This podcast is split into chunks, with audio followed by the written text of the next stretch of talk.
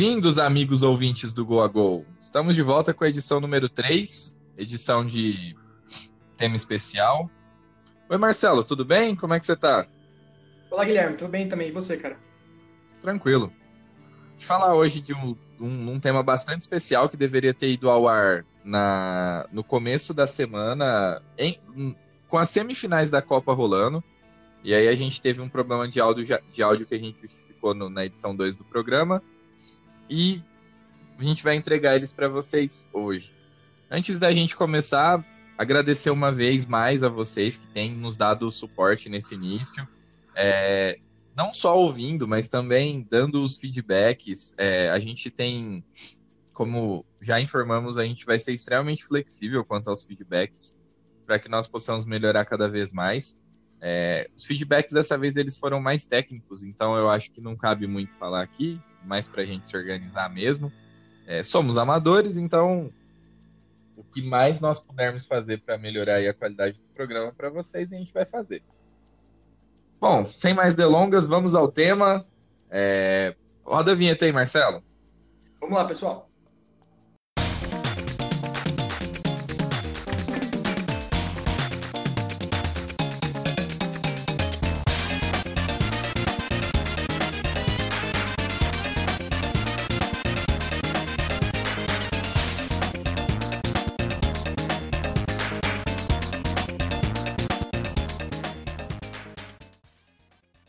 Então, Marcelo, é, o menino Neymar, né? Aquele jovem, aquele, aquela revelação do futebol brasileiro.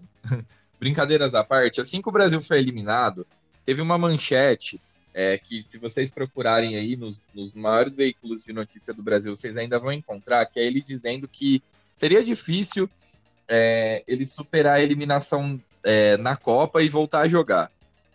A princípio, é uma manchete que pode parecer com, entre aspas, mimimi, né? O chamado mimimi. Especialmente porque o Neymar esteve muito abaixo na Copa do Mundo. E, e isso poderia, a gente, nós poderíamos pensar assim. Só que nós identificamos um padrão, e o tema do programa ele tem a ver com esse padrão, que são jogadores brasileiros que é, atingem o auge, têm carreiras de sucesso e depois acabam entrando em declínio. Vamos falar primeiro do Neymar, Marcelo, que é o tema que está mais fresco, digamos assim. É, fala para mim o que que, o que que você tem a dizer sobre essa manchete, o que que você tem a dizer sobre o Neymar. Opina sobre essa questão aí, já linkando com o tema. Eu acho que o Neymar, ele vem de uma safra de jogadores brasileiros que vieram é, logo depois, no início da década passada, e vem muito também de uma cultura brasileira, no geral, de sempre ter que vencer tudo. Então, assim, logo em 94, a gente estava muito mal acostumado com a questão da seleção brasileira detonando, a gente era melhor na Fórmula 1 também, e o povo teve essa noção de que o brasileiro sempre tinha que ganhar tudo que começasse. E a gente vai falar disso depois, a gente teve vários casos que aconteceram nisso, de pessoas que desanimaram com a carreira, só que eu acho que o Neymar é, é, é o principal que a gente vê hoje que dá para colocar nisso, porque, assim, é, foi uma pessoa que desde que ela surgiu no futebol, ela já é tratada como um gênio, como sendo um dos maiores jogadores da história do Brasil, sendo que ele nunca tinha feito nada para tal, e tratado como uma pessoa que traria o Hexa para o Brasil. Então, assim, na mente dele e na mente das, dos brasileiros em geral, a falha do Neymar não é, não, nunca foi tratada como uma possibilidade. Assim, a derrota não era uma possibilidade, era uma, era uma certeza. Então, assim, quando ele não ganha nesse Mundial, ele falar isso em rede que ele se desanimou, que ele não tem mais vontade de jogar, não tá tão fora da realidade, porque, assim, imagine a pessoa ficar com esse sonho na cabeça, sendo alimentada não por ele, mas por todos ao redor, de que ele é o menino Neymar, ele é o cara, ele é a estrela do Brasil, o herói nacional, e no fim, tudo que ele alimentou durante anos não foi bem isso que aconteceu. É, uma, é, é um, um baque muito forte e a gente vai ver que isso aconteceu com bastante gente, tem por N motivos. E que, assim, é, eu acho que o Neymar ele teve um privilégio muito grande, dessa blindagem da imprensa, dos profissionais envolvidos na, no futebol. Teve vários casos que ele brigou até no Brasil com pessoas, é, como que eu falo, juízes, técnicos de outros times, e sempre ele ficava em copa, ou com o técnico do próprio time, no caso do Dorival. Então, assim, foi uma pessoa que foi extremamente mimada, extremamente blindada, e que nem na hora que ele falha, ele é permitido ter essa, essa desilusão. Ele, ele simplesmente tira dele da reta e fala que não vai mais jogar. E assim, eu acho que a gente pode até que linkar um pouco a questão das mudanças que ele fez de time, né? Que ele saiu do Barcelona que estava que ainda no Barcelona vitorioso, antes um pouquinho antes dele sair, vai para o PSG, que ele teoricamente é estrela, mas não está acontecendo muito bem isso. Você pode opinar um pouco para a gente, Guilherme, sobre o que você sentiu dessa mudança do Neymar, ou como que ele está hoje no cenário mundial? É, então, é bem interessante pegar lá desde o início, né? O Neymar ele surge como como alguém que nasceu para ser craque, entre aspas, igual você disse, e ele é um jogador muito talentoso, só que como você disse, eu reafirmo, ele é muito mimado desde cedo. Eu me lembro muito bem, é, eu acho que tem dois episódios que são muito emblemáticos, que é o episódio do René Simões, que ele dá um piti contra o Neymar, vocês estão criando um monstro. É, é um vídeo que chega a ser até engraçado, é fácil de encontrar aí, mas era uma temática um pouco séria. E depois tem essa questão que o Dorival Júnior cai, porque o Dorival Júnior passava instruções de jogo para o Neymar, que o Neymar se recusava a, acatar. E isso é muito grave, porque existe uma hierarquia dentro dos times de futebol, e nós sempre é, conseguimos observar que o Neymar ele não precisa seguir essa hierarquia como eu sempre cito, o ponto fora da curva na carreira do Neymar, a partir do momento que ele se transfere para o Barcelona e ele não é o dono do time. Por uma série de fatores. Pela seriedade do Barcelona, pelo Messi, enfim, né? Tudo, tudo que, que envolve o Barcelona. E lá sim ele era submetido a algumas coisas. Tanto que lá você vê o, o melhor Neymar da história, da carreira dele até agora. É uma carreira já um pouco longa, por mais que ele ainda tenha apenas 26 anos. O Neymar começa a parecer mesmo em 2009. Ou seja, a gente está falando de um jogador que já está com quase 10 anos de carreira, porque ele desponta muito cedo. E, e essa transferência do Barcelona para o PSG, apesar de ser uma, uma transferência na qual ele busca um protagonismo de fato, no qual ele busca ser o dono, um dono de time, é, no, isso deixando na expressão do futebol, eu, eu discordo que esse tenha sido o principal motivo. Eu, na minha visão, o principal motivo foi o fato de baixar o nível, baixar a exigência e começar a curtir a vida. É, na minha visão, ele é um jovem que quer curtir a vida. E o futebol é o meio que ele usa para conseguir bancar a curtição de vida dele. E na França ele tem terreno fértil para isso. É, além de todo o glamour de Paris, como eu disse, o campeonato francês ele tem um nível menor, então ele baixou o nível do, da, da exigência dele e deu no que deu. Desde então, é, o que se vê é uma crescente no individualismo dele. Isso teve, tem reflexos na seleção brasileira e, consequentemente, teve reflexos na campanha do Brasil. Eu, sinceramente, duvido que, que o Neymar tenha jogado 100% em qualquer uma das cinco partidas que o Brasil fez na Copa. E eu, sinceramente, duvido que ele chegaria no Tite e diria, por exemplo, ó, oh, professor, não estou muito bem hoje, e aí, se for o caso, pode me tirar, porque obviamente o Tite não tiraria.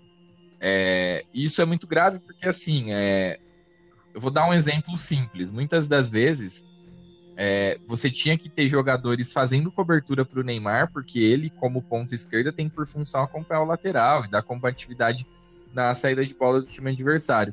Ele simplesmente não fazia isso. É, seja pelo motivo dele se achar uma estrela e que isso não seria papel dele, seja pelo fato de que ele pode ter, che é, ter chegado para a Copa do Mundo um pouco abaixo fisicamente mesmo.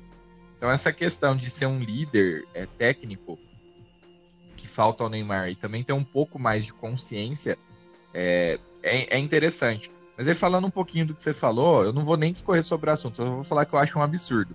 Eu, eu vi gerações é, no Brasil com jogadores que, na minha opinião, eles eram mais talentosos do que o Neymar e também é, mais prontos como jogador, como jogador do que o Neymar e que não tinha uma geração para eles.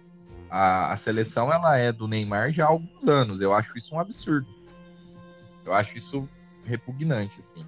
Mas voltando ao tema, o que eu vejo é isso. O Neymar ele já começou a, entre aspas, cavar a aposentadoria dele. Ele fica lá na França de boa, joga aquele campeonato francês onde o PSB, PSG vai fazer cinco, seis em quase todo mundo. Sem exigência, é isso aí. Só que isso tem impacto pra gente na seleção, né? Com certeza. Ainda mais se a gente tiver um jogador que tá num time é, de nível de competitividade menor, jogando menos do que pode, e que ainda assim quer mandar na seleção como líder de todo, que não pode ser contrariado nem pelo técnico, muito menos pela opinião popular, a gente cria um monstro, igual o René Simões falou tanto tempo atrás. A gente estava criando um monstro, a gente criou esse monstro, e agora tem que saber lidar com isso, ainda mais se a carreira dele começar a cair, igual os exemplos que a gente vai começar a citar agora. É, exatamente. Eu acho que o, assim, para ficar na linha do tema mesmo, o exemplo mais emblemático de todos, é, por ele não ter vingado, é, é isso que é, é, mais interessante dos exemplos que a gente vai dar, é o Alexandre Pato. Para quem é um pouco mais novo, pode soar absurdo, mas Marcelo, fala um pouquinho do, de como o Pato surge, para que quem é um pouco mais novo consiga ficar contextualizado no porquê que a expectativa em cima dele era tão grande. Bom, o Pato surgiu em 2006, jogando para Internacional. Ele era muito novo, eu acho que na época que ele surgiu ele devia ter 18 anos. E ele era um atacante, assim, de explosão, de velocidade, e acho que a primeira temporada dele ele já estava jogando Mundial, ele se destacou muito pelo time, foi um jogador que, assim, teve uma, um impacto muito grande, tanto na questão de futebol mesmo, não foi só de mídia, mas também é, na esperança de, da seleção voltar a ter um, um centroavante que fosse ter o mesmo nível de capacidade que estaria, por exemplo, o Adriano na época, Ronaldo, que a nossa geração, a nossa seleção sempre teve muitos atacantes muito bons. Então, assim, quando ele foi pro Milan numa idade pequena, em 2007 acho que ainda era muito novo, um ano, logo um ano depois da estreia dele como internacional, ele era tratado como uma esperança nacional do próximo atacante, da próxima geração. Ele já não era mais um atacante de força física, ele era considerado o atacante 2.0. Então, assim, até na primeira temporada dele pelo Milan, que ele começou a. Ele pegou a camiseta do Shevchenko, que era tipo o ídolo máximo do, do Milan em termos de centroavante naquela época. E ele começa marcando gol na estreia, foi, que foi um, um, meio que um, é, um marco da carreira dele, né? Sempre marcando as estreias. Então, assim, aquela primeira temporada dele, o pessoal já falou: meu, esse cara vai ser a próxima estrela confirmado. Tá aqui, isso aqui são as provas. E o que a gente viu foi, depois disso, foi que assim, o Pato, ele nunca realmente mostrou mais do que aquilo que ele era no começo. Ele não teve uma crescente, um crescimento, ele só teve aquilo.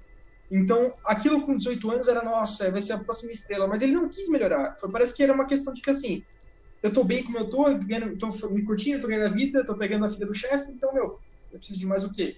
E aí foi uma decepção tão grande, porque ele passou aquele tempo na Europa, ele passou naqueles times, jogou perto do Ibra, jogou é, lado de muitos é, jogadores que eram clássicos da história do Milan também, e para depois voltar para o Brasil como quem não, não realmente não conquistou muita coisa, até saiu da seleção, então assim... É, você lembra, Guilherme, quando ele voltou para o Brasil e quando ele jogou no Corinthians, quando ele errou aquele pênalti, o que você sentiu? É, o, o Pato ele sem, o Pato ele cheira é, falta de vontade, né? E é interessante isso. No, no, início não parecia, era um menino de 17 anos, aí sim dá para chamar de menino, né? Era um menino de 17 anos que surgia, queria cavar seu espaço. Mas eu linko com essa questão que eu falei do Neymar. É, parece que o futebol é um meio para conseguir a vida de glamour que ele idealizou. Ele, tem o, ele tinha o talento para jogar futebol, ele né, constatou isso, entrou para o futebol porque dá para ser muito bem remunerado no futebol e aí conquistar uma vida de glamour que é o que ele sempre imaginou e que daí ele depois de um tempo já começou a dar mostras de que jogar futebol não era o que ele queria e o pênalti que ele bate no Dida né, é uma eu não me lembro qual fase, mas é uma disputa de pênaltis na Copa do Brasil que ele tenta dar uma cavadinha, não sai a cavadinha, ele basicamente recua o pênalti pro Dida e é, assim, mais uma vez entra num jogador que talvez esteja na, na memória de pessoas um pouquinho mais velhas. O Dida ele era um cara caracterizado por, por pegar pênaltis ficando esperando o jogador se decidir. Então você dá uma cavadinha no Dida e pedir para passar vergonha. E foi o que aconteceu. E, e, era um momento de em que o Corinthians, que é o time mais vitorioso da década no Brasil, tinha começado a essa tinha, já, já estava nesse processo e de, de se tornar o clube, o clube mais vitorioso no Brasil. Então eles tinham essa consciência, a cobrança era muito grande. E, inclusive, um jogador daquele elenco, que eu tive a oportunidade de conversar com ele por questões profissionais minhas, que ele comprou uns imóveis e, e eu assessorei, me contou que de fato bateram no pato no vestiário. Alguns jogadores entraram transtornados no vestiário e, e quebraram o pau mesmo. E aí acaba o clima, ele vai para o São Paulo. E, e, no São Paulo, é legal falar do São Paulo é, sobre o Pato, porque assim, apesar dele ter tido um desempenho ok no São Paulo, é, é impressionante como ele só jogava aberto na esquerda. Não sei se você se lembra disso. Tentaram usar ele de outras formas, tentaram é, realmente aproveitar o tal talento do Alexandre Pato, ele não queria. Quando deixavam ele aberto na esquerda lá, ele ia, fazia um bom papel, mas também não, não era um atacante moderno que acompanhava a lateral. Ele tinha que ficar descansando no ataque e alguém voltar para voltar para ele. É, então, assim. E aí ele depois é, acaba o empréstimo com, com o. Do, do Corinthians para o São Paulo. Eu não sei se já passaram, mas ele foi o maior investimento da história do futebol brasileiro. Maior transação que um clube brasileiro faz. O Corinthians comprando o Pato. O Corinthians louco para se livrar do Pato. Empresta ele para o Chelsea. Ele não joga. E vai para a China. E desde então eu admito que eu nunca quis pesquisar sobre Alexandre Pato. Não sei o que ele está fazendo da carreira. Está sendo bem remunerado. Então, assim, o objetivo dele está sendo cumprido. Eu sei que ele aparece, ele é muito ativo nas redes sociais, né? Depois do surgimento das redes sociais, ele começa a expor mais o glamour que ele buscava viver.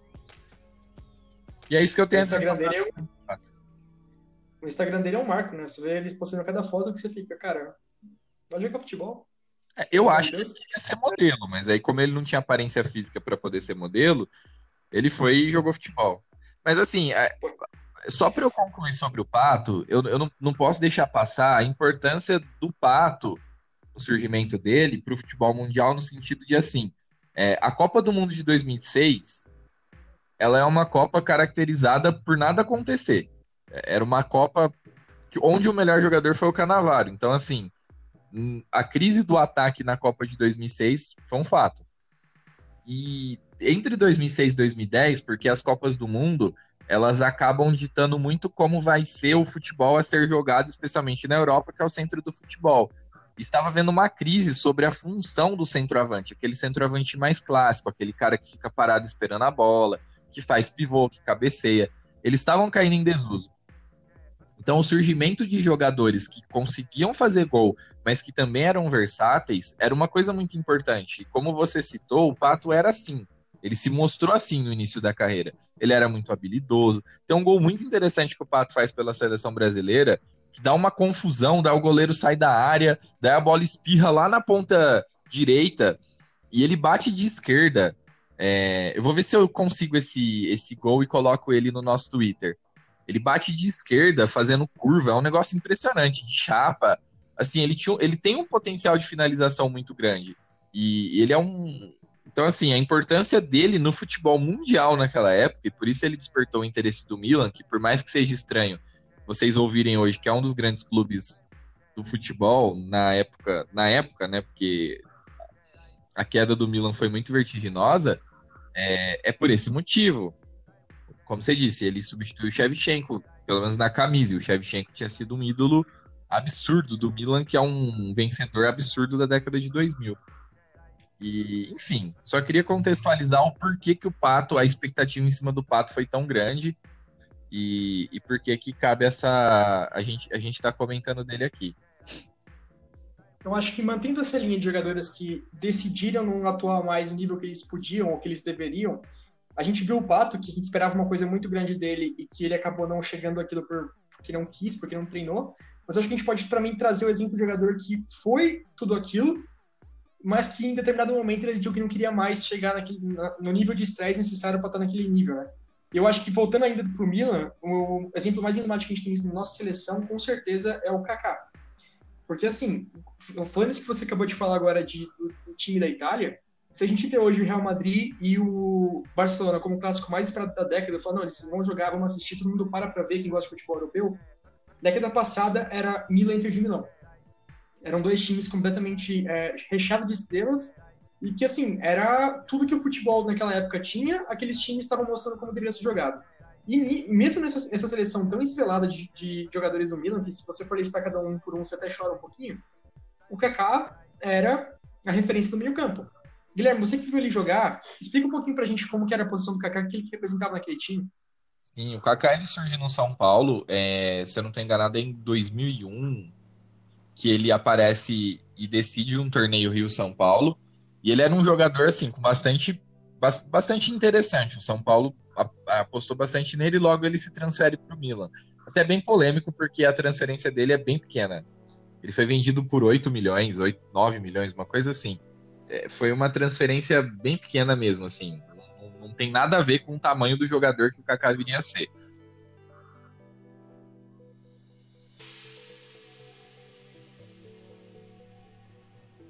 O Milan já vinha de uma trajetória vitoriosa já há muito tempo. Tinha o Rui Costa, que era um, um português muito bom de bola, é, que, que fazia a ligação. E logo depois de um tempo, Kaká entra no time. Como que o time funcionava? Tá? Era um 4-4-2.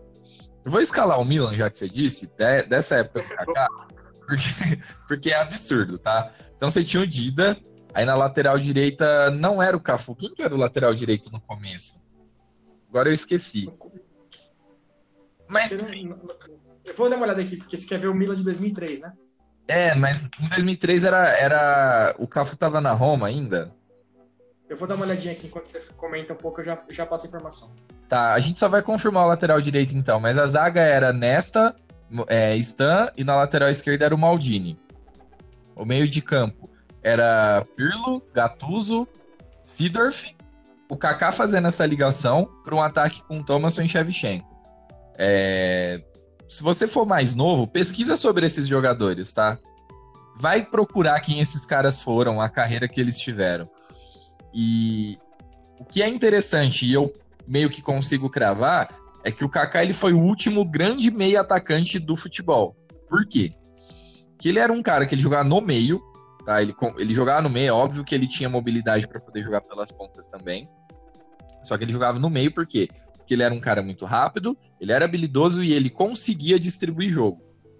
Então, assim, ele não era é, um jogador que tem só a velocidade e, consequentemente, acaba tendo que jogar pelo lado do campo. Ele era um jogador extremamente rápido, mas que tinha uma velocidade de raciocínio muito grande para, por exemplo, dar uma arrancada pelo meio e já conseguir distribuir o jogo. E era né, a, a, o 4-3-3 ou 4-2-3-1 ou 4-1-4-1 é uma coisa um pouco mais recente no futebol. O 4-4-2 é uma coisa mais clássica. Aliás, o 4-3-3 é mais antigo que o 4-4-2, né? Mas pelo menos na década de 90 e início da década de 2000, o 4-4-2 ele fazia muito mais sentido para as características dos jogadores que a gente tinha naquela época. E, e assim, quando ele atinge o auge físico dele, a gente vê um jogador que não se vê nos dias de hoje. É, e eu, eu, sinceramente, eu era muito impressionado com ele. Ele é o. É, é sempre bom lembrar, falando do Kaká hoje, que ele é o último melhor do mundo, do Brasil, e que não seja Messi e Cristiano Ronaldo. Então eu acho que isso consegue dar uma dimensão para quem não acompanha a carreira do Kaká de quem foi o Kaká.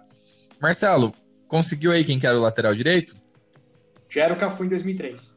Já era o Cafu. Então assim, é, assim, se você tentasse montar uma seleção do mundo, meio que dava o Milan. Você podia contestar o Naquela época, sim. É, você podia contestar o Thomason, vai, que, que não era lá grandes coisas, que era. Sabe esses atacantes voluntariosos que se vê? Então, era o Thomason. É, fala pra gente um pouquinho, então, fala um pouquinho mais da sua visão do Kaká e explica para ele, para o público, para os nossos ouvintes, por que, que o Kaká tá nessa lista de jogadores que desistem da carreira, se ele sempre foi uma pessoa tão dedicada, um bom moço. Bom, é, falando que você falou de táticas, o futebol da década passada, o 4-4-2 era como se fosse uma lei. É, você tinha um centroavante que era o centroavante mais fixo, mais duro, vamos dizer assim, um centroavante mais móvel e uma linha de três volantes, não tinha um ponto, não tinha esse conceito muito mais de, de meio aberto, e você tinha o camisa 10. Então, assim, você tem vários times durante aquela década que tinham camisa 10 clássico e o Kaká surge como uma versão que conseguia chutar, que conseguia passar, que conseguia correr, ele tipo, tinha todas as qualidades possíveis de um meio-campista normal e ainda colocado naquele é, aquele papel, ele conseguia ser tanto um centroavante eficiente quando algum, algum atacante voltasse, ele era um meio-campo que, que, corria para fazer recomposição. Então, assim, é, o nível que ele atingiu no Milan estrelado foi altíssimo. E logo depois que ele se transferiu para o Real Madrid, ele nunca mais conseguiu chegar no nível que ele estava no Milan antes. E foi assim, foi uma queda vertiginosa. E logo depois que ele passa as temporadas, ele vem e vai se transfere para a MLS. E assim, mesmo com interesse do futebol brasileiro, até depois que ele passa por essa etapa da carreira, ele decidiu parar. E hoje ele fala que se ele vai para um estádio cheio, é, você sabe contar essa história melhor que eu lembro do estádio hoje, ele não sente mais nada. Então, assim, a gente tinha muito isso na década de 90, que o jogador falava que ele tinha duas mortes na carreira, a morte de aposentadoria e a morte real. Então, assim, é um sentimento muito forte do cara nunca conseguir mais largar aquilo, porque era o que dava a sensação de existência para ele. E logo depois, o, o Kaká tem atingido o nível de jogador de melhor do mundo, tudo que se esperava dele, que ele ia começar a ter essa, essa, essa vamos dizer, essa importância. Se transfere para o Real Madrid, que estava vindo com o Cristiano Ronaldo, que estava começando a ter é, aquele Real Madrid que a gente acompanhou durante nove anos com, com o Cristiano lá dentro. Imagina se ele jogasse tudo que ele jogou com o Cristiano pela esquerda. Acho que estava com o Higuaín na época, não lembro de cabeça aqui agora. Tinha o Van der Vaart. Era, era um time que era para ser assim, o Kaká tinha que ser a referência principal dele. E não foi. Kaká é, foi relegado à reserva logo depois porque não tinha como não tinha uma, a mesma qualidade de, de apresentação. Eu lembro até mesmo que quando teve um Real Madrid e Bayern, que foi a, a Champions que o Chelsea chegou na final de 2011-2012, o Kaká perdeu um pênalti. Acho que foi a última temporada dele pelo time.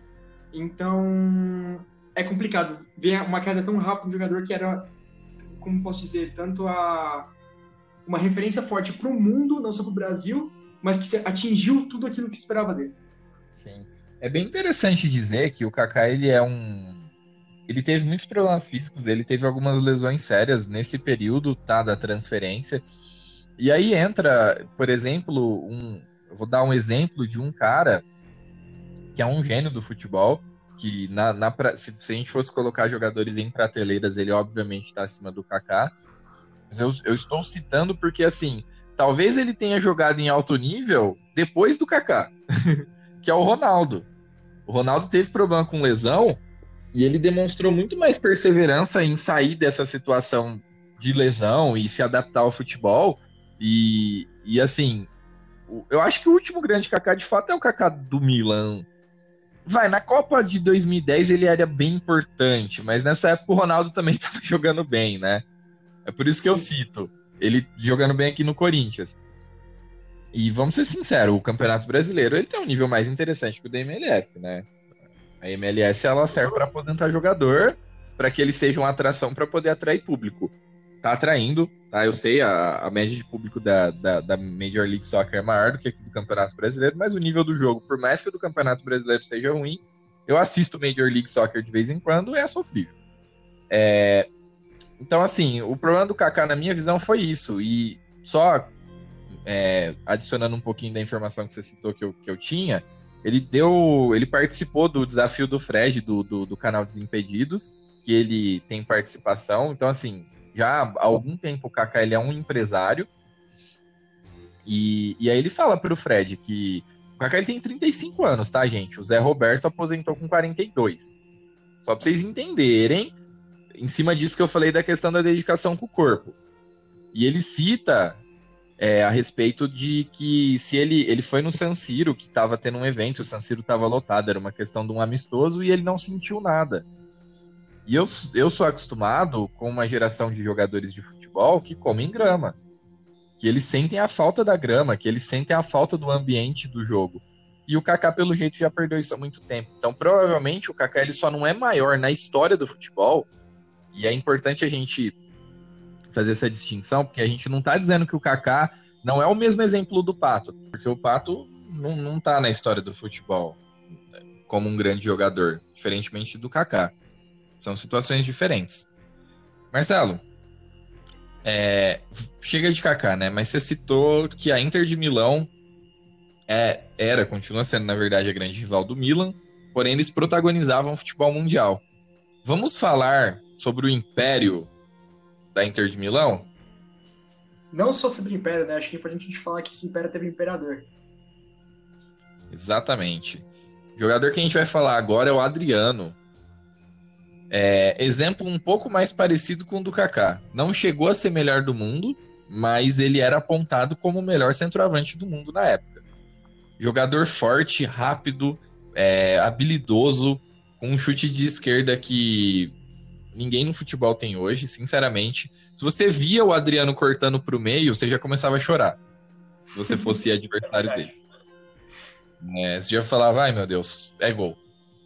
E o Adriano, ele, ele tem, então ele surge no Flamengo aqui no Brasil, um jogador como um centroavante normal e tal, se transfere para a Itália e começa a desenvolver o futebol dele.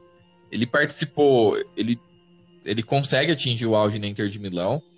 Tinha um ataque da Inter que era muito interessante, que era ele e o Ibrahimovic. Então, coitado dos zagueiros, né? Que eles já preparavam as bolsas de gelo para poder colocar pelo corpo quando ia com a Inter, porque era só pancada para tudo quanto é lado. E, e, teve um bom papel na seleção também. O Adriano ele faz um dos gols mais legais de ver da, da seleção, que pelo menos eu vi, que é um gol em Copa América, para poder empatar um jogo contra a Argentina. Mas dá uma procurada. Eu vou, vou tentar linkar lá no, no Twitter do, do Gol a Gol para quem não conhece, mas acho difícil alguém não conhecer esse gol. E... Lembrando que é importante falar, caso você não siga a gente no Twitter, dá uma olhada lá, é arroba Podcast, a gente vai colocar bastante coisa interessante tem para vocês, não deixe de seguir. Isso, exatamente. E, e assim, é, vamos. O, Adriano fala um pouco sobre o que você achou do. Acha, né? Do que foi o jogador Adriano, para o pessoal poder, poder ter a sua visão também.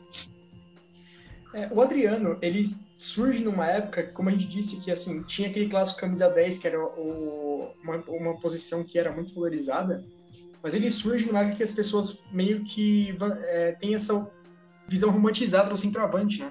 Que era a figura máxima do futebol na época. Então, assim, como a gente disse, tinha um 4-4-2, o centroavante mais móvel e um mais forte, só que na Inter, quando jogou, as, as vezes que jogou Inter é, junto Adriano e Ibrahimovic, não tinha essa distinção, era simplesmente dois monstros. O Adriano tinha uma arrancada, uma força física que não dá para se igualar assim em termos de você falar, não. É, claro que você pode dizer que o Ronaldo foi mais completo se você está com de razão. Mas o que o Adriano demonstrou era tido como o, a, a visão máxima do que, era o centroavante. Acho que até quem jogou videogame nessa época usava o Adriano sempre e era chamado de apelão, porque não, não, dá, não tem nada que possa se chegar àquela, época que você fala, cara, esse cara era mais forte. Não, não tem. E assim, uh, a queda dele eu acho que se dá por um motivo forte, que a gente falou aqui agora de pessoas, os brasileiros que acabaram se desmotivando pela carreira por não ter mais essa vontade, essa gana. Só que eu acho que o Adriano é um caso peculiar, é até importante citar que é um caso que as pessoas não têm, esses jogadores não são treinados psicologicamente para aguentar viver na Europa viver essa vida de glamour. O Adriano ele foi para lá e ele tinha muito suporte do pai dele na época. Então, assim, Marcelo, é... só para só deixar claro, talvez esse seja o ponto central do programa, é que a gente não tem a menor condição de fazer uma análise conclusiva sobre esse acompanhamento psicológico, né? Mas eu acho que. A gente não viveu isso. É, eu acho que tudo isso que a gente tem explicado é, nos aponta nessa direção, da falta de estrutura psicológica eu vou citar um exemplo. Todo jogador que vai entrar na NBA, que é a liga de basquete norte-americana, eles passam por acompanhamento psicológico para eles poderem entender o que eles vão virar, que são superastros. E quando eles vão deixar de ser jogador, que eles anunciam a aposentadoria, eles, são, eles passam por um outro acompanhamento para poder deixar de ser astro. Porque um jogador médio da NBA ele é tratado como astro o tempo todo enquanto ele está jogando, só que se ele foi médio, depois que ele aposenta, depois de alguns anos ninguém mais lembra dele. Né? Então, existe uma preocupação com essa transição. É óbvio que as ligas americanas elas são restritas, são fechadas e, e geralmente utópicas, né? O futebol brasileiro seria teria que ser feito isso de uma forma diferente, mas o centro do programa hoje talvez seja é, pensarmos nesse aspecto do, do, do, acompanhamento psicológico aí dos jogadores. Desculpe interromper, continua falando aí Não, do Adriano. É, isso que você falou agora, ele tinha uma estrutura muito forte, que era o pai dele, e naquele, no ano de 2006, se eu não estou enganado, o pai dele falece. E logo depois que isso acontece, foi um pouco antes da Copa também, o Adriano, ele era um jogador antes e ele é outro depois. Ele não conseguiu mais jogar, acompanhar o mesmo nível que ele tinha na Inter, foi emprestado, veio para o Brasil em transferências bizarras, jogou em times que Atlético Paranaense, Flamengo, ele não conseguiu se dar bem em mais nada. Então, assim, é um caso de aposentadoria precoce e triste, porque foi um, uma queda completamente, assim, de um, de um mês para o outro, sabe? Ele era um jogador antes e virou depois e, assim, era, era um jogador tão, tão, tão referência na posição, é, tão forte no que ele fazia, que quem é, acompanhou o Adriano jogar e viu depois o Adriano de 2011, 2012 e falar, cara, não é o mesmo jogador, porque não dá, né? Foi uma, foi uma coisa muito gritante, assim, para quem acompanhava. E eu acho que, assim, é...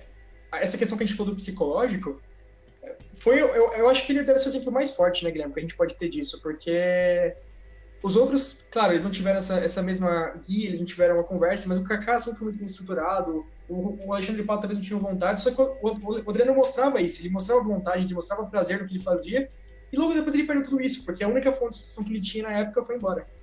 Sim.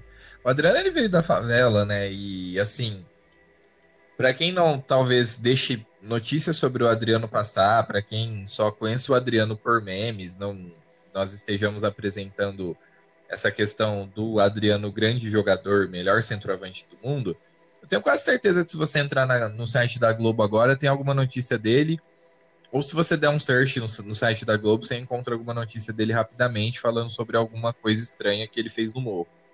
É, é. Então, assim, tem, tem vários vídeos de WhatsApp, a gente sabe do envolvimento dele com, com o crime, etc.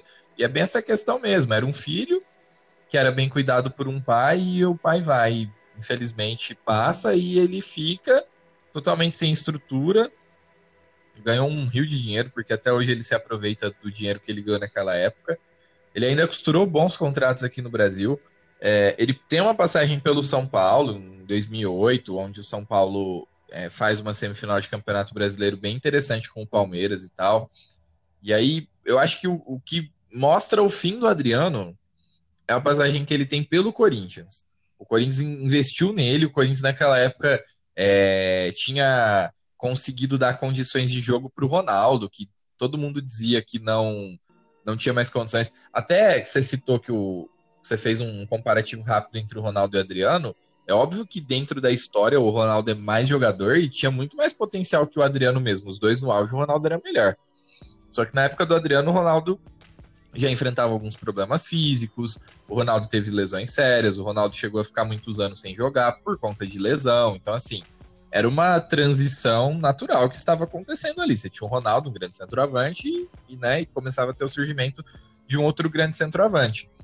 E aí o Ronaldo ele consegue jogar em alto nível até depois do Adriano. É mais um exemplo curioso que mostra como que é, ser dedicado dentro do futebol é imprescindível, por mais que você tenha talento. É, eu acho que isso fica de, de, de, reflexão aqui dentro desse tema que a gente está abordando hoje. Não adianta nada ser muito talentoso e não, não ter o mínimo de, de dedicação, não, não vai resolver. E, e é isso que acontece com o Adriano. Então, hoje é bem capaz que no futuro o Adriano é, venha a estampar o tipo de manchete que não é nada ligado no futebol, ainda linkam ele com o futebol, mas faz muito tempo que ele não é jogador. Ele é contratado pelo Atlético, Atlético Paranaense tem um contrato rescindido antes de jogar. Isso aí já, já, mostra muito bem como é o fim de carreira de um dos grandes jogadores que a gente viu. É bem triste mesmo. Para quem acompanhou o futebol é, da década de 2000, a palavra é tristeza mesmo. Não tem outra coisa que, que nós possamos dizer. Eu acho interessante que você falou agora que a gente vai fazer essa, essa ligação para o último tema, o último jogador do programa, você fala que para ser jogador precisa de muito força de vontade, não só talento. E a gente tem o maior exemplo da história brasileira de jogador que foi, se não, se na minha visão, é, tipo, o maior jogador da história recente do, do futebol e que decidiu que já estava bom, que é o Ronaldinho Gaúcho. Exato. Você, é... eu quero mandar um recado para você, você aí mesmo, que tem camisa do Barcelona, que fica todo pomposo por causa. É, que fica todo pomposo por causa de El Clássico você deve 90% ao Ronaldinho Gaúcho, tá? 90% ao Ronaldinho Gaúcho. A gente vai falar da trajetória dele agora um pouco e aí vocês vão entender por que, eu tô dizendo isso. Marcelo, fala do porquê que não é um exagero, mesmo a gente vivendo na era de Messi Cristiano Ronaldo, dizer que em termos de talento, de potencial e daquilo que mostrou, talvez Ronaldinho seja o maior jogador dos últimos, sei lá, 15 anos? Provavelmente. Não é, não é errado dizer isso. É, eu acho que, assim, o Barcelona em 1990 teve a sua geração com, com o Cruyff treinando, né, que foi aquela geração do Romário. E, assim, foi a última grande geração do Barcelona até vir o Guardiola e mudar tudo.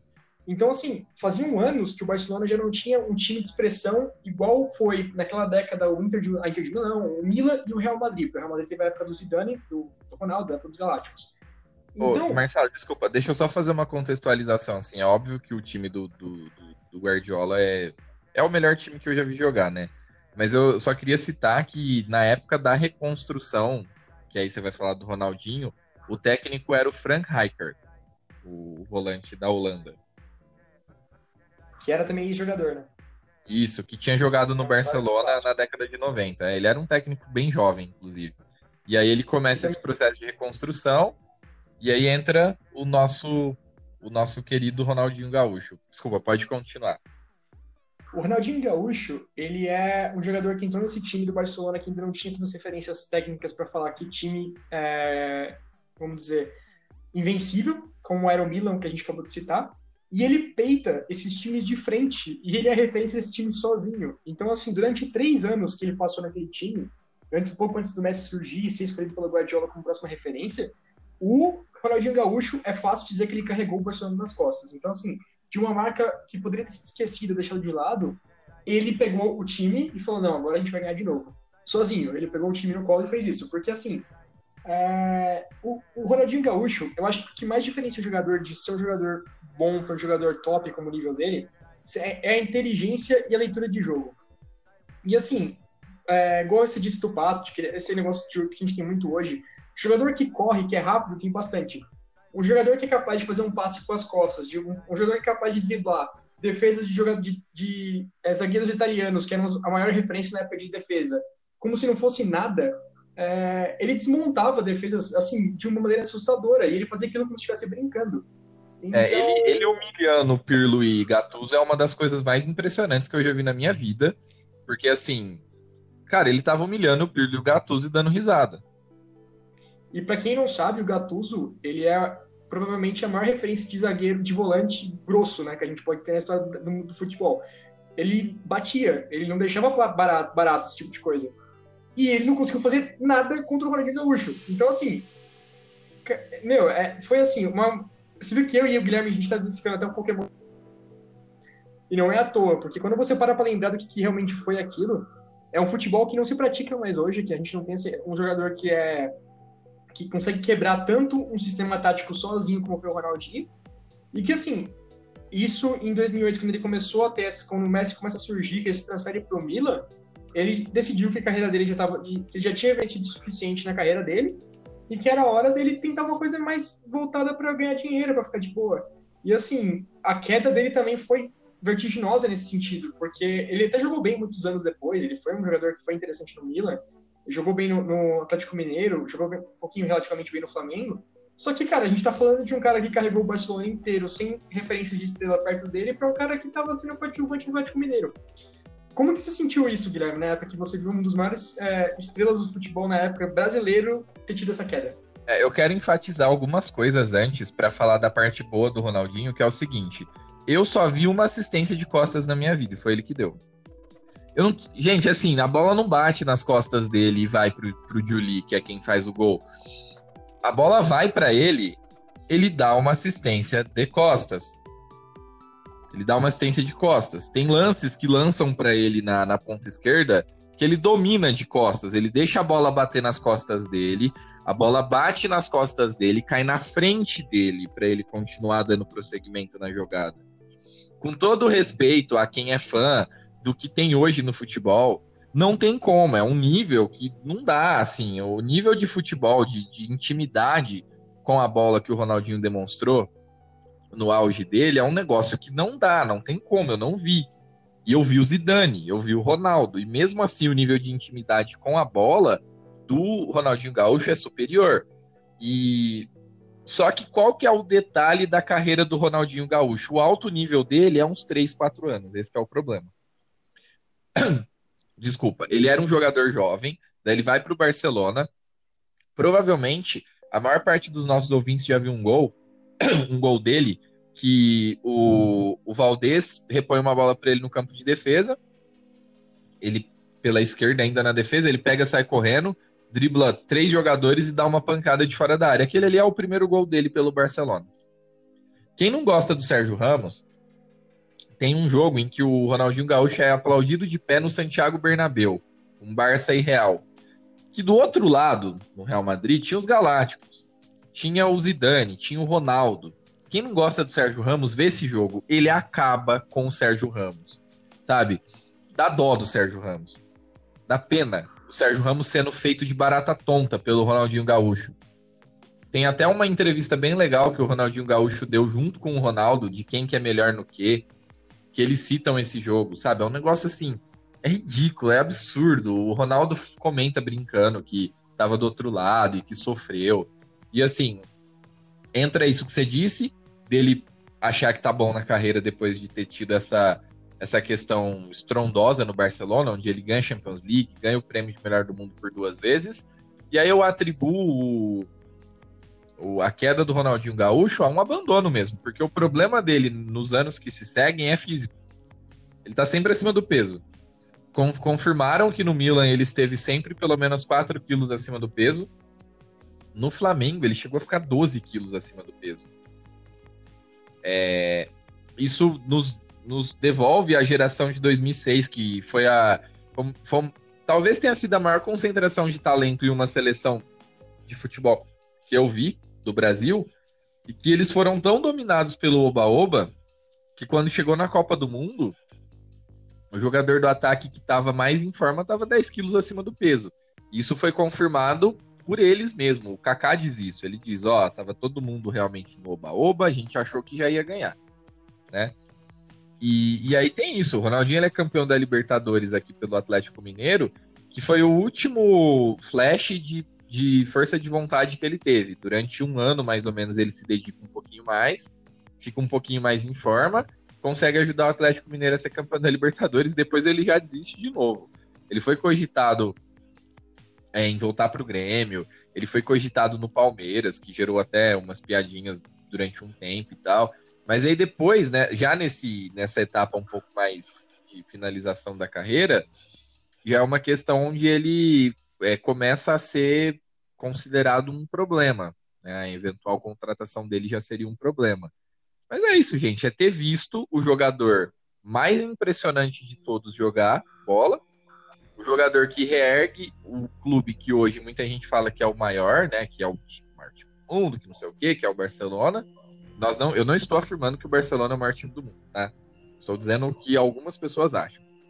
E e que aí ele tem essa queda. É realmente triste, Marcelo. É uma coisa que, para quem nasceu na, no, na, no, fim da década de, de 80, como eu, que aproveitou o futebol dos anos 90 depois o futebol dos anos 2000, que eu era adolescente, eu até tinha mais condições de acompanhar, é muito triste. É o melhor jogador que eu vi. E aí o cara jogou na Índia, sabe? Ele fez partidas de exibição, ele jogou no México lá, ele jogava só pra ficar metendo a bola no meio das pernas dos outros. O prazer que ele tinha no fim é, o prazer que ele tinha no fim não era ganhar, era mostrar que ele é muito mais habilidoso do que qualquer um, e é verdade isso. Só que não é isso que ganha jogo necessariamente, né? A dedicação ela é imprescindível. E assim, de grandes exemplos, eu acho que são esses, né? A gente não tem é, muitos grandes exemplos para poder citar de jogador brasileiro, mas a gente tem vários de jogadores que não foram tão grandes. Eu vou passar rapidamente aqui pelo caso do Jobson, que era um jogador do Botafogo e é um jogador que hoje ele já habita as páginas de policiais, ele não habita mais as páginas de futebol, ele foi pego denunciado por pedofilia, ele foi pego numa festa, é, numa chácara em um estado do norte, que eu não me lembro qual é agora, mas fazendo orgia com menores de idade. E também ele era um baita talento. Quem é, é um pouco mais difícil, obviamente, achar material sobre ele, mas dá para achar, era um jogador muito bom. E você tem mais algum exemplo de descabeçado que era bom jogador e que sumiu porque não tinha. não, não se manteve aparentemente estruturado psicologicamente, Marcelo? Cara, de cabeça é difícil falar, porque tem tantos casos de possibilidades que a gente pode citar aqui agora, né? Posso citar até o caso do Daniel Carvalho, que era um meia que ia ser uma referência grande também de camisa 10, verdade, que acabou tendo problemas físicos lá fora. Que é um caso que acontece muito com jovens brasileiros que saem lá fora, tem que tomar medicação que os caras dão para ficar mais para ganhar mais corpo e que depois não conseguem mais manter velocidade e cai. É, é o Daniel Carvalho, ele citou que o que ele tomou, ele foi para a Rússia, né? O que ele tomou Isso. na Rússia era anabolizante. Até aí, assim, é não é surpreendente porque depois teve o escândalo de doping que fez a, a Rússia ser banida dos Jogos de Inverno como Rússia, porque era uma questão de Estado. E aí ele, o corpo dele não reagiu bem àquela, àqueles, aqueles anabolizantes e ele ficou gordo para sempre. Ele virou um jogador gordo que não tinha mais como entrar em forma. Pode, acho pode que dá também o caso do Robinho, em menor número, acho que nesse nível, porque ele nunca chegou realmente a ser tratado como uma nova salvação brasileira, até porque é era uma geração muito fechada de craques, diferente do que a gente tem hoje, né? Só que também era um jogador que se esperava muito, foi pro Real Madrid, que era para ser o, a, ponta, e assim, ele ganhou um torneio pelo Santos, e depois disso ele nunca mais realmente surgiu como uma referência de um ataque de algum time. É, assim, ele é bem. É, é, interessante você citar o Robinho, porque assim, ele é campeão brasileiro em 2002 de um jeito muito legal, né? É, é, o contexto do Campeonato Brasileiro de 2002, para quem não sabe, não era de pontos corridos, tá? Ele tinha mata-mata. Os oito primeiros classificavam e aí tinha o quarta, semi e final. E o Santos ele se classifica porque o Gama, que muita gente nem sabe que existe, mete 4 a 0 no, no Coritiba. O Dimba acaba com aquele jogo e o Santos consegue se classificar. O, em tese, o Coritiba seria o, o time a passar. São Paulo tinha um time muito forte, tinha passado em primeiro e perde para o Santos já nas quartas de final. É, depois, na final, o, o Santos encontra o Corinthians e, e, consegue ganhar aquele jogo. E tem uma, uma cena muito emblemática que é o Robinho indo pedalando, dando um monte de pedalada para cima do Rogério. Quando ele entra na área, ele corta o Rogério, o Rogério faz o pênalti. É... Inclusive, tornou, virou a marca dele, né? Virou a, a marca dele, o Robinho pedalada. E realmente, assim, o Robinho. O Robinho ele foi um jogador importante, especialmente na era Dunga. Ele, é, ele, ele foi um bom jogador, né? a questão do Robinho é olhar para a carreira dele e dosar o que foi exagerado em termos de expectativa, o que não foi. Mas tem muito dessa também de ser, ah, sou molecão demais, não sei o quê. O Robinho, ele até tem uma cara de menino, né? E ele já tava com 30 anos e ainda algumas pessoas tratavam ele como moleque. Isso talvez seja um problema que se repete agora no Neymar. Isso é uma coisa a se observar também. E é um bom exemplo, eu acho que cabe sim falar do Robinho. O Robinho, ele talvez pudesse ter sido maior do que ele foi. Ele teve uma carreira ok. Jogou no Milan, jogou no Real Madrid, foi campeão aqui no Brasil, mas assim, tipo, às vezes ele vinha aqui pro Brasil ganhava campeonato paulista. Aí no, no Atlético, é, no Atlético Mineiro aqui recentemente ele foi tratado como um problema. O Atlético investiu muito nele, pagou um caminhão de dinheiro para ele e nada se nada aconteceu. Então não, não, foi aquela referência, né? Mas não, mas nunca mais realmente chegou a ser isso. Ah, eu acho que caminhando nesse torneio a gente pode até falar de jogadores que foram para a Europa esperando que fossem ser tratados como jogadores que seriam depois transferidos para um time grande, como a gente pode ter vários casos do Shakhtar Donetsk, né, que seria, por exemplo, o Bernard. Que é um cemitério, teve... né? Vamos ser bem sinceros. É. O jogador vai para lá para encerrar a carreira. É, o é, jogador vai para lá com 20 anos para encerrar a carreira. A exceção é o William, talvez. Saiu eu acho que o William e o Fred acabou de sair para o Manchester United, né? Só que a gente ainda não sabe o que ele está fazendo no Manchester. Que é, essa questão do Fred ir para o Manchester United envolve uma questão que eu não quero falar nesse programa agora, mas que fica indireta para a CBF. Aí, se a CBF estiver nos ouvindo, vamos parar de fazer conchavo para poder transferir jogador, CBF. Isso aí não, não, dá, não é legal, não. Isso, isso é. perde Copas, né? É, o Shakhtar realmente... Exatamente. O Shakhtar é um cemitério de, de jovens promessas brasileiras. Enfim. É, é muito bom saber. É bem é bom falar disso. A gente também teve casos, por exemplo, é, que, foram para clubes pequenos que na verdade não, não foi uma falha, né? Eu acho que o Diego fez muito isso e o Alex também, que é um exemplo passado que foi pro, pro Fenerbahçe, acabou se tornando um ídolo máximo na Turquia, né? Ele, ele... É, eu não, eu não colocaria o eu não colocaria o Alex nesse, nesse exemplos, nesses exemplos que a gente deu aqui, porque o Alex ele foi ídolo no Brasil, né? Ele foi ídolo do, especialmente Sim. do Palmeiras. Ele faz algo absurdo em 2003 pelo Cruzeiro, que o Cruzeiro ganhou a tríplice, a tríplice coroa, que o Cruzeiro foi campeão mineiro, campeão da Copa do Brasil e campeão do primeiro campeonato brasileiro por pontos corridos, ganhava de todo mundo. E ele vai para a Turquia, onde ele tem estátua, onde ele é endeusado, e ele gostou daquilo, e ele foi muito importante na Turquia. Eu acho que o caso do Alex entra para um programa que a gente vai fazer no futuro, que são dos jogadores que foram injustiçados na seleção. Exatamente. Você vê hoje e jogador. Também nessa, nessa nossa lista. É, você vê jogador hoje que joga na China e vai para a seleção. O Alex jogava na Turquia, que pode não ser um dos grandes campeonatos do mundo, mas joga-se algum futebol lá, né? Joga um tempo, tá inclusive em termos de rivalidade, deve ser o lugar mais infernal do mundo. É, inclusive, tem uma amiga minha que ela morou na Turquia e ela falou que não, não ela não sentiu é, nada no Brasil similar ao que era dia de jogo se fosse jogar Fenerbahçe, Besiktas ou o Galatasaray. Então, se algum desses três fossem jogar, a cidade, as cidades paravam. Então, assim, é, nisso, ela falou que ela, ela falava que ela era brasileira, ela chegava nos lugares e se identificava como brasileira, e automaticamente o pessoal perguntava: Você conhece o Alex? Era a primeira coisa que vinha na cabeça deles. Então, assim, é, é importante citar que o Alex não é um caso desses, né? Um caso de jogador que foi para um outro centro, acabou se tornando um, uma referência forte, que decidiu ficar por isso. Acho que até é, foi uma carreira muito bonita, que a gente com certeza vai tratar disso no outro programa. É só bom deixar claro. Isso, bacana. Bom, acho que por hoje é só, né? A gente tentou fazer um programa um pouquinho menor, mas não deu. Esse assunto ele rende. E é, é importante destacar que. É importante falar também. Não, com certeza. Eu acho que as autoridades do futebol brasileiro deveriam ouvir esse programa. E para você que não é autoridade do futebol brasileiro que está ouvindo esse programa, o objetivo não foi dar nenhuma resposta, porque não tem como, tá? A gente nem teria como fazer isso. Mas é levar a vocês uma reflexão do porquê que isso acontece e o que, que poderia ser feito, né, para que nós não perdêssemos é, referências de gerações por questão de falta de estruturação.